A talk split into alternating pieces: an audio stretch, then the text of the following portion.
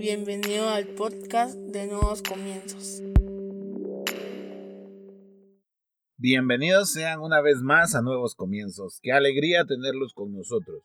El día de hoy vamos a hablar sobre permanecer.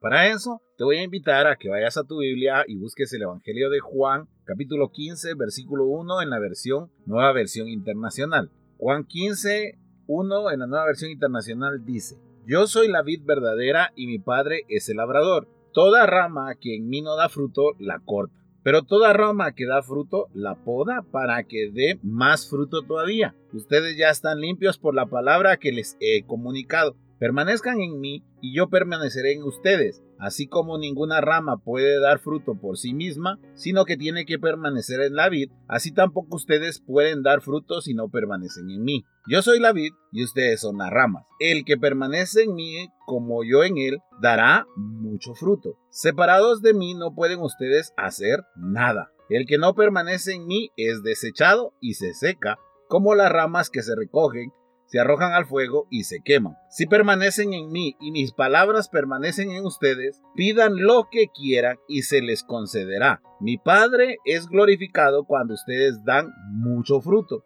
y muestran así que son mis discípulos. Así como el Padre me ha amado a mí, también yo los he amado a ustedes. Permanezcan en mi amor. Si obedecen mis mandamientos, permanecerán en mi amor así como yo he obedecido los mandamientos de mi Padre y permanezco en su amor. Cierra tus ojos, vamos a orar y vamos a pedirle al Señor que hable a nuestras vidas. Padre, en el nombre de Jesús te pedimos que hables a nuestra vida, a nuestra mente, a nuestro corazón, a nuestro espíritu, Señor.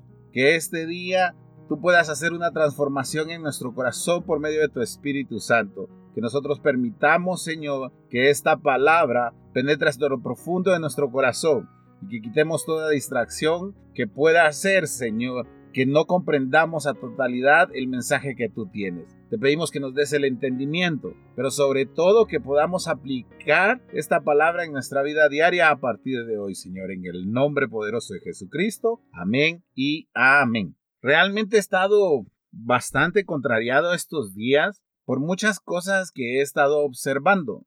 No quiero hablar de la iglesia, sino que quiero hablar de los cristianos. Sabes, yo soy alguien que, que soy muy crítico a la hora de hablar de la famosa eh, transformación de la iglesia. Pero si algo hay que aplaudirle a cada pastor, a cada líder, es que ha hecho su propio esfuerzo. Algunos han innovado, algunos, la gran mayoría ha copiado, pero todos están haciendo su mayor esfuerzo en transmitir el mensaje en estos tiempos que estamos viviendo. Puede que a ti te haya parecido ya aburrido la transmisión de cómo lo están haciendo, pero no puedes quejarte que tus líderes, tus pastores, eh, tus líderes de célula, estén sin hacer absolutamente nada. Todo lo contrario, ellos están tratando de seguir teniendo comunicación contigo, de seguir transmitiendo el mensaje, ya sea por el internet, ya sea, ya sea por Facebook, por YouTube, por Instagram, por WhatsApp, por el medio que tú quieras. Pero hoy más que nunca tenemos en el Internet nosotros la posibilidad de ver X cantidad de mensajes. Es impresionante cómo se han multiplicado las plataformas digitales para poder optar a una prédica, optar a algún servicio.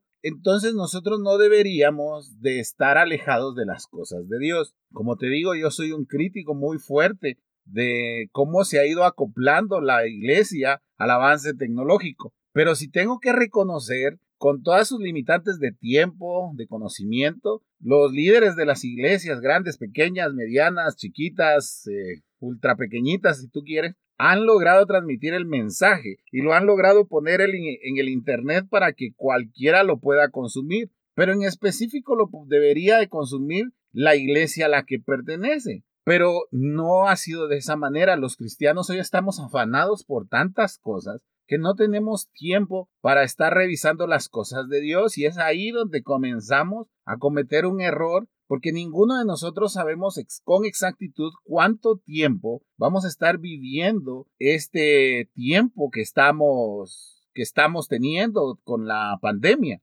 Ninguno de nosotros tiene el conocimiento para saber que mañana, en 15 días, 20 días, eh, ahora se habla que dos meses más, algunos han dicho que hasta diciembre, realmente no sabemos ni siquiera cuándo vamos a volver a congregarnos en un templo porque habrán, habrán posiciones opuestas y habrán posiciones de que nomás lo, lo permitan, nos vamos a reunir, aunque sea con todas las limitantes que hayan, no llevar niños, no llevar ancianos, no llevar enfermos. Y habrán otras iglesias, como nuevos comienzos, que no se van a reunir hasta que no nos permitan reunirnos adecuadamente. No podemos dejar afuera a los niños, no podemos dejar afuera a los ancianos, no podemos dejar afuera a los enfermos, no podemos reunirnos con tantas limitantes. Pero entonces todos podemos tener un, un punto de vista diferente, por lo tanto no sabemos cuándo volveremos a la nueva normalidad. El problema es que hoy, siendo el día 79, si no estoy mal, en el que estamos en el confinamiento, no en una cuarentena, sino confinamiento, creo que es cuando debemos de volver a levantar nuestra fe,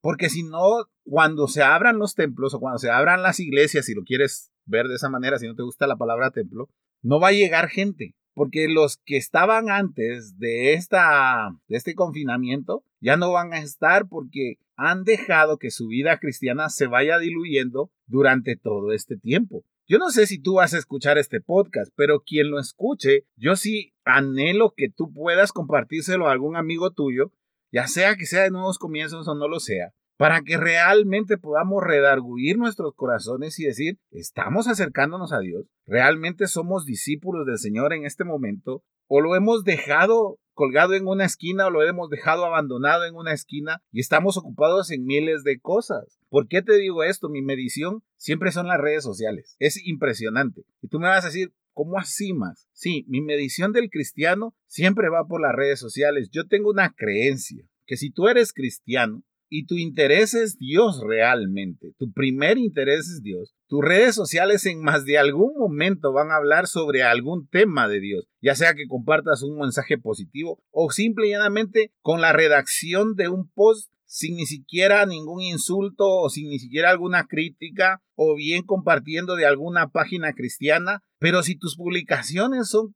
son publicaciones que están siendo compartidas de lugares que no son cristianos y eso es lo que domina tus redes sociales. Eso me habla a mí de tu relación con Dios. Y no es que yo sea legalista, créeme que no lo soy. Pero si tú realmente te pones frente al espejo y eres honesto contigo mismo, lo que tú estás publicando en tus redes sociales es como está tu vida espiritual hoy en día. Con todo el dolor de mi corazón te lo digo, porque es cierto, porque has dejado eh, la vid y no podemos dar frutos si estamos alejados de la vid. Nosotros somos las ramas de la vid. El que permanece en mí, como yo en él, dará mucho fruto. Separado de mí, no pueden ustedes hacer nada. Ese es uno de los versículos que leímos este día. Y es cierto. Por ejemplo, eh, yo no sé si tú has visto El Chavo del Ocho, espero que sí, no vayas a decir, ay, yo no estoy tan viejo como vos, pero hay una escena que a mí me llama mucho la atención, que es cuando él se pone a, a vender aguas frescas. Le preguntan, ¿de qué es esta agua fresca? Y el chavo dice, de,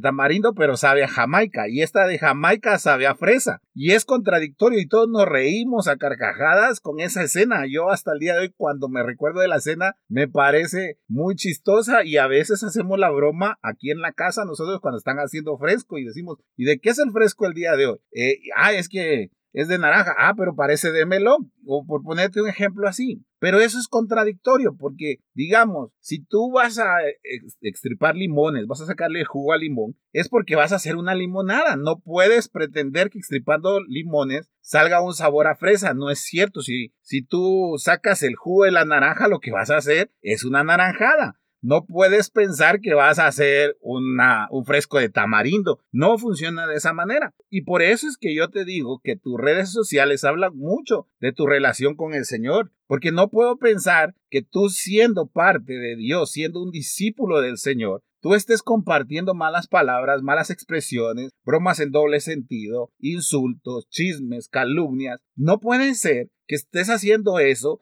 si tú estás pegado a la fuente. No lo puedes hacer. Es como pedir eso, que la naranja sepa fresa, pero al final te deje un sabor de melón. No se puede. O sea, yo soy cristiano, pero comparto esta, esta malcriadez en mis redes sociales y esta foto súper sexy solo para que le den like, pero al final yo leo la Biblia. No, no funciona de esa manera. Debemos de aprender a ser íntegros en todo aspecto de nuestra vida. Yo sé que no es fácil y siempre lo he dicho. Hoy en día, con todo el acceso que tenemos al Internet, con todo el acceso que tenemos a las comunicaciones, es muy difícil mantener nuestra santidad. Pero eso no quiere decir que no lo hagamos o que no lo intentemos. Hay muchos de nosotros que desde que se cerraron las iglesias o los templos, porque también hay otros que no les gusta que diga iglesias, o los templos, al final abandonaron al Señor, ya no abrieron su Biblia, ya no escucharon ninguna prédica, ya no escuchan música cristiana. Si cuando estaban los templos abiertos les costaba mucho, yo supongo que ahorita les costará muchísimo más. Y a ellos es a los que hoy quiero hablarles. ¿Por qué? Porque creo que debe de haber un sentido de urgencia en nosotros. No podemos hacer absolutamente nada nosotros si nos separamos del Señor. Vamos a llenos de muchas cosas, pero al final dentro de nosotros vamos a sentir una tristeza, vamos a sentir depresión, vamos a sentir el dolor aún más intenso, porque al final el que sana todo eso lo hemos alejado de nosotros. Nos hemos eh, sido podados porque no estamos dando fruto. Hoy en día la sociedad no necesita más templos, necesita más cristianos, pero cristianos verdaderos. Qué bueno sería que todos nosotros nos comportáramos como cristianos verdaderos y en nuestras casas pudieran recibir consejo de nosotros, pero todo lo contrario. Muchos de nosotros seguimos luchando con esa frase que dice, para ser cristiano como vos, mejor no serlo. Y tienen toda la razón, porque simple y llanamente no somos representantes dignos o no estamos llevando el fruto que estamos llamados a llevar. Nosotros debemos de permanecer con el Señor. No importa qué, no importa cuánto, no importa el encierro, no importa si las cosas están saliendo bien, no importa si las cosas están saliendo mal, no importa si perdí el trabajo, no importa si tengo enfermedad, no importa absolutamente nada. Nosotros debemos de permanecer en Él porque fuera de Él no podemos hacer nada. Simple y llanamente comenzamos a ser parte del montón de personas que critican, que utilizan palabras sueces, personas que no tienen ningún ningún rumbo en su vida, que piensan que hay que vivir el momento, que hay que disfrutar el instante, déjenme con mi berrinche, déjenme hacer lo que yo quiera. Al final, el Evangelio no es para los jóvenes, o no es para los solteros, o no es para los casados. Mentira, el Evangelio es desde los niños hasta los adultos. Y debemos de hacerlo. ¿Sabes por qué? Porque después te va a costar volver, porque después nos vamos a llevar una gran sorpresa cuando se abran los templos. Y vamos a ver que hay mucha gente con la que tuvimos comunicación este tiempo que no va a llegar a la iglesia. Es más, yo he estado hablando con algunos líderes de otras iglesias, de, alguno, de algunas personas que asistían ahí donde ellos, que ni siquiera les contestan las llamadas, ni siquiera les hablan, los han ido a buscar y se niegan. Yo les digo a esos líderes, no abandonen a esas personas, sigan en la lucha, síganles escribiendo, síganles hablándoles, porque al final ellos deben de saber que, que si se van a apartar, son ellos, pero Dios va a estar ahí. Nosotros debemos de enseñarle a la gente a permanecer en Dios. No que hoy nuestras conversaciones que antes giraban en torno a Dios, hoy giran en torno a nosotros. Las conversaciones con nuestros amigos nos podemos desvelar hasta las 3, 4 de la mañana en una videoconferencia, en algún chat o hablando por teléfono, pero en ninguno de ese momento hablamos sobre la iglesia, hablamos sobre Dios. Si tú te pones a hablar conmigo, con mi esposa, si te pones a hablar con alguien que realmente es cristiano, te aseguro que si hablan una hora, en algún momento el tema de Dios se pone sobre la mesa, porque por más que tú quieras que yo te hable de otra cosa, siempre voy a tratar de hablarte de Dios, porque ese es el fruto que estoy llamado a dar y ese es el fruto que tú estás llamado a dar. Lo que pasa es que, como te digo, nos hemos llenado de tantas cosas, nos hemos llenado de un sinnúmero de situaciones que al final estamos desplazando al Señor y vamos a hacer esas ramas de las que habla la palabra el día de hoy. Permanezcan en mí y yo permaneceré en ustedes. Así como ninguna rama puede dar fruto por sí misma, sino que tiene que permanecer en la vid. Así tampoco ustedes pueden dar fruto si no permanecen en mí. Ninguna rama puede dar fruto por sí sola. Tiene que permanecer en la vid. A eso se refiere. Nosotros no podemos a poder dar un fruto eh, eh, espiritual si nos hemos alejado del Señor. No quiero sonar a legalismo ni nada por el estilo, sabes que le huyo, que, soy contrario totalmente al legalismo y a la religiosidad, pero creo que ha llegado el momento de hablarlo, pero debemos de aceptar que, hemos estado ignorando, cerrando nuestros oídos al Espíritu Santo. Porque el Espíritu Santo está en ti. Aunque tú no sientas, aunque tú te sientas agobiado, aunque tú te sientas abandonado, aunque tú te sientas solo, aburrido en tu cuarto, el Espíritu Santo está ahí contigo. Lo que pasa es que llega el momento en que nos volvemos tan insensibles. Llega el momento en el que no importa qué tanto sentimiento tengamos, ya no queremos ni siquiera acudir a Él por el simple hecho de que nos hemos cerrado de tal manera y nos hemos separado tanto que simple y llanamente todo lo que Él diga para, para nosotros se vuelve algo contrario y caemos en la rebeldía. Yo he estado ahí, estuve muchos años ahí y lo difícil que es vivir esa vida porque todo se va a la máxima potencia, como te decía. La Biblia no dice que Dios nos va a dar una vida fácil, una vida sin problemas. Claro que vamos a tener problemas, pero sin Él esos problemas se vuelven demasiado grandes. Yo podía tener absolutamente todo, amigos, podía compartir lo que quisiera, podía comportarme como yo quisiera, oír la música que yo quisiera, pero siendo franco y honesto y, reflexionando mucho, como te digo, no lo, no le estoy hablando hoy solo por hablarlo, sino que lo he estado reflexionando mucho tiempo, desde que he estado viendo lo que está pasando con la iglesia en general. Sé que no es fácil, sé que hay tantas cosas que nos están llamando la atención hoy en día. Pero también sé que si no permanecemos con el Señor, nos vamos a perder, nos vamos a extraviar y vamos a salir lastimados. No porque el Señor o porque yo te esté dando una amenaza, no, sino que simple y llanamente, si Dios es nuestra luz, siempre vamos a ir por el camino correcto, así tengamos problemas o no tengamos. Pero si Dios dejó de ser la luz en nuestra vida, vamos a tratar de tomar extravíos, vamos a tratar de tomar nuestros propios caminos. Y desafortunadamente esos caminos nos, nos llevan a una vida más difícil, más solitaria, Puede que tú estés rodeado de amigos como yo lo estaba, créeme, yo tenía muchos amigos, no, no los podía contar los amigos que yo tenía. Pero en mi interior había una soledad total, que cuando llegaba a mi cuarto, me, me, acostaba en mi cama, yo me sentía solo, no me sentía ni amado, no me sentía ni querido. Comenzaban unos pensamientos, y te lo he hablado, comenzaban unos pensamientos de suicidio y no podía ni siquiera dormir hasta que al final, después de muchos años, reconocí que lo que había pasado es que yo no permanecí en el Señor, sino me alejé de Él. Fui como esa rama cortada, que no iba a dar fruto. Y tuve que volver a Él para volver a tener paz, para, para volver a, a, tener esa comunicación con mi yo interno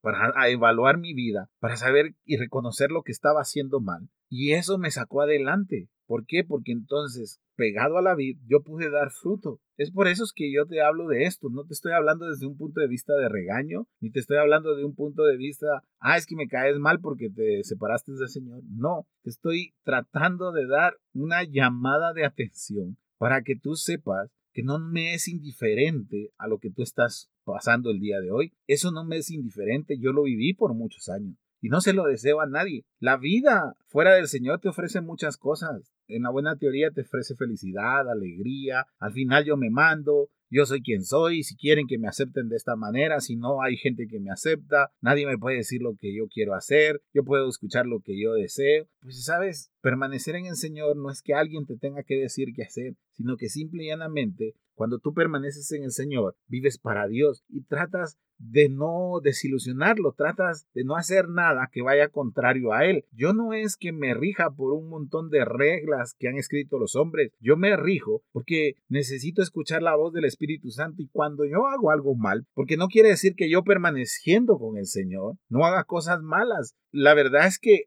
muchas veces he cometido errores pero cuando estoy cometiendo esos errores, el Espíritu Santo llega a mi corazón, lo redarguye y entonces abandono lo que he estado haciendo para volverme a pegar a la fuente, para volverme a pegar a la vid y recordarme que yo tengo que llevar fruto y no poco, sino mucho. Es tu vida la que está en juego. Tarde o temprano te vas a desilusionar por la vida que llevas. Y si tú no tienes esa confianza y si tú no tienes esa bendición de reconocer de nuevo que necesitas a Dios en tu vida, vas a tomar decisiones erróneas. Vas a tomar decisiones de las cuales te vas a arrepentir toda tu vida y, no se lo deseo a nadie. Como te digo, no te estoy ni amenazando ni te estoy diciendo absolutamente nada que no haya vivido. Yo te estoy compartiendo mi experiencia muy personal y tal vez por eso hago lo que hago hoy en día. No, como te decía, no sé cuántos subirán este podcast, no sé si va a ser una persona, si van a ser dos, si van a ser cincuenta. La verdad es que los números me dejaron de importar hace mucho tiempo. Pero sé que si Dios me permite que tú tengas 30 minutos de atención a este podcast, yo tengo que tratar de hacer lo mejor posible para que tú reconozcas que te has separado de la vida y que no puedes hacer nada sin Él, que todo lo que hagas al final va a ser ficticio y no va a llenar absolutamente nada en ti. Por lo mismo debes de volver. Si tú ya conocías a Dios, vuelve por favor. No necesitas que se aperturen los templos para volver a Dios. En este tiempo, nosotros lo que deberíamos de hacer es seguir teniendo esa intimidad con el Señor, seguir teniendo esa relación con Dios, seguirle preguntando lo que los deseos que él tiene para nuestra vida, seguirle contando nuestros anhelos, seguir fortaleciendo nuestra fe y deberíamos desaparecer la rebeldía, porque debemos de aceptar también que el alejarnos de Dios muchas veces es rebeldía. Es un grito ahogado en el silencio de la rebeldía. El separarnos de Dios muchas veces es, véanme, aquí estoy. Y sabes una cosa, todos te van a voltear a ver, pero muy pocos te van a ayudar. En cambio, cuando estás con Dios, aunque nadie te salga a ayudar, Él va a estar contigo. Vuelve a la fuente, permanezcamos, por favor. No es el tiempo de darnos por vencido, es el tiempo para que nuestra fe vuelva a encender el fuego del Espíritu en nuestro corazón. ¿Hace cuánto tiempo no sientes la presencia del Espíritu Santo en tu vida? ¿Hace cuánto tiempo no escuchas la voz de Dios a través de una oración? ¿Hace cuánto tiempo no sientes ese toque del Espíritu Santo porque ya no adoras, ya no cantas, ya no hablas con el Señor, ya no tienes un tiempo de, de comunión con Él? no, como te digo, no, no quiere decir que para tener comunión te encierres en tu cuarto, cierres tus ojos, comiences a llorar o a gritar, te hinques. No, tener comunión con Dios es seguir viviendo tu día a día, pero poniéndolo a Él como primer lugar. Que cada decisión que tomes a partir de hoy siempre sea consultada a Él. Eso es permanecer en Dios. Así que, ¿qué te parece? Te invito a que, reflexiones. Tal vez cuando termines este podcast, siéntate enfrente de un espejo o ten una charla contigo mismo y pregúntate, ¿estoy permaneciendo en Dios o hace mucho tiempo lo dejé atrás? ¿O hace mucho tiempo soy una rama cortada y no me he dado cuenta? Pero te aseguro que si tú fuiste cristiano o eres cristiano, te aseguro que tú sabes perfectamente cómo está tu relación personal con Dios. Y eso debe de cambiar, debe de ser mejor. Todos los días debe de ser mejor. Yo trato que mi relación con Dios sea mejor todos los días.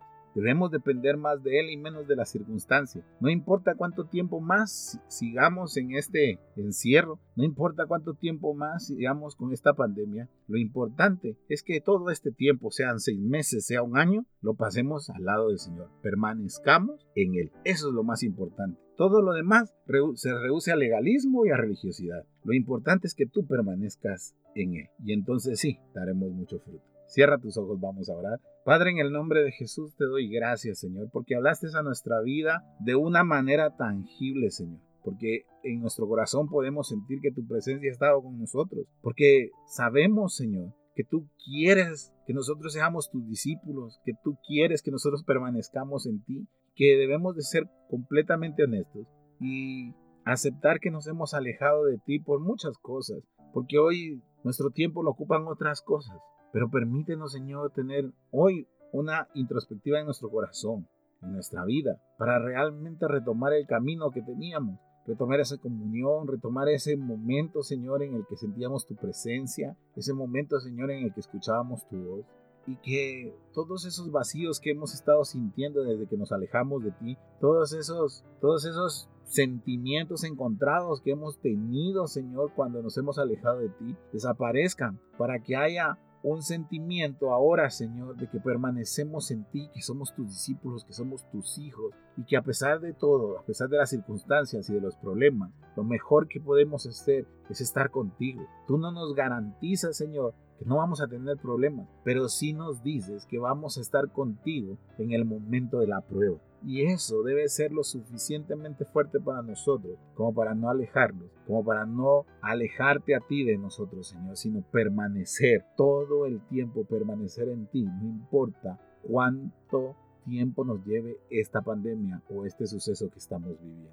Perdóname, Señor, si me alejé de ti y dame la oportunidad nuevamente de volver a estar con la vida para dar mucho fruto. En el nombre de Jesús, amén y amén. Si tú crees que este podcast habló a tu vida, te sirvió, compártelo en las redes sociales, suscríbete. Recuerda que los miércoles, sábados y domingos subimos un nuevo podcast. Que Dios te bendiga.